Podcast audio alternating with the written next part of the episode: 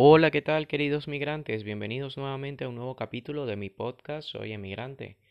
En este capítulo hoy vamos a conversar sobre algo bastante particular que muchas veces nos sucede.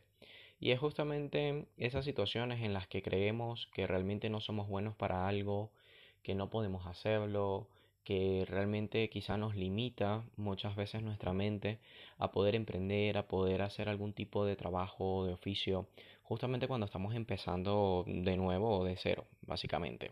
Así que bueno, el capítulo de hoy se llama No soy bueno para... Empezamos en unos segundos.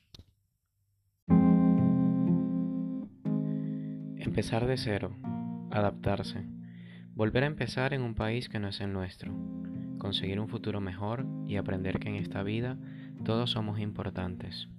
Soy José Manuel Recamarich, arroba psicomigrantes, y en este espacio de un migrante a otro migrante quiero ofrecerte herramientas terapéuticas para crecer. Bienvenido.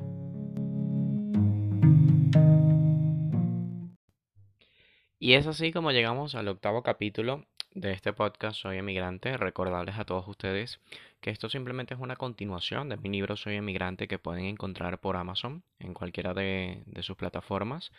Eh, que bueno, que básicamente es una guía emocional para quien decide empezar de cero en un país que no es el suyo, ¿vale?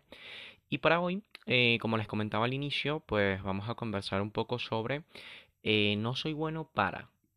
Esto generalmente es un tema que surge a la hora de que cuando comenzamos de cero o comenzamos de nuevo en un país diferente, pues generalmente tenemos, em, digamos, algunos conflictos emocionales que a fin de cuentas hacen que tengamos un patrón de creencias negativo, en el que muchas veces pensamos, bueno, no voy a ser capaz, no voy a poder, eh, no tengo la experiencia, no tengo la formación. Eh, generalmente sabemos que, bueno, que la mayoría de nosotros cuando empezamos como migrantes en un país diferente, pues tendemos entonces a empezar, eh, digamos, en algunos trabajos a los cuales no estábamos realmente acostumbrados.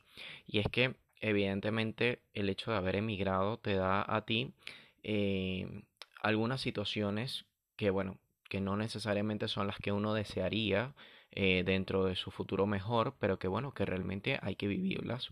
Porque eh, dentro de la humildad, dentro de lo poco, dentro del comenzar poco a poco a resurgir en una nueva vida, pues tienes que ir evolucionando de acuerdo a un proceso. Entonces, eh, por lo general, cada persona se rige bajo un patrón de creencias, ¿vale? Por lo que se lo ha establecido seguramente su familia, la cultura, la religión y muchas veces por la sociedad que le rodea. Claramente no somos buenos para todo, ¿ok? Cada ser humano es único y irrepetible, toda experiencia es única y los talentos son bastante diversos, por lo que, bueno, lo que es bueno para ti probablemente no sea bueno para mí y eh, el hecho de experimentar, de poder buscar eh, opciones, te va a dar a ti una mejor viabilidad a la hora de poder eh, conseguir ese futuro que tanto estás anhelando. Yo, en mi libro, directamente soy emigrante. De hecho, esto comenzó en un post de, de Instagram, justamente cuando estaba comenzando el tema de psicomigrantes que básicamente fue mi cuenta de catarsis de todo lo que yo estaba viviendo en mi proceso migratorio, de todo lo que yo estaba escuchando, de todas las personas que, que bueno, que estaba apoyando dentro de la psicoterapia. Em, escribí un decálogo, un decálogo del no soy bueno, donde la finalidad era reflexionar cuando sintamos que no servimos para esto de la inmigración y que bueno, que justo en el momento en el que tengamos en la mente esa frase de me quiero ir, no soy de aquí, eh, no aguanto más. Y bueno, es parte de un proceso de adaptación que como inmigrantes consiste en pasar por cada número de este decálogo que nos ilustra, lo que nos toca experimentar el día a día y lo que realmente muchas veces vivimos.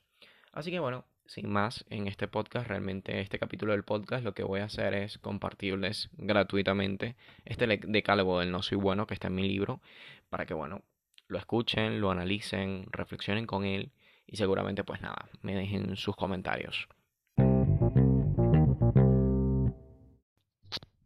Y el decálogo del no soy bueno comienza con, número uno, no soy bueno para muchas cosas y eso me hace recordar mi humanidad. Número dos, no soy bueno para lo cotidiano porque me preparé para lo extraordinario.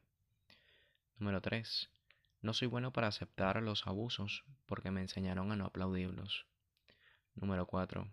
No soy bueno para decir que soy bueno porque eso me hace egocéntrico. Número 5. No soy bueno para algo que no aprendí porque estoy dispuesto a dar lo mejor de mí. Número 6. No soy bueno para decir que no extraño cuando la verdad es que lo hago todos los días. Número 7. No soy bueno para no preocuparme porque la verdad es que lo que dejé atrás es lo más importante para mí. Número 8. No soy bueno para decir que no me importa mi país porque lucho día a día por él y nuestra gente. Número 9. No soy bueno para tolerar la xenofobia porque en mi casa me enseñaron a quererlos a todos. Número 10. No soy bueno para criticar un oficio porque el trabajo dignifica.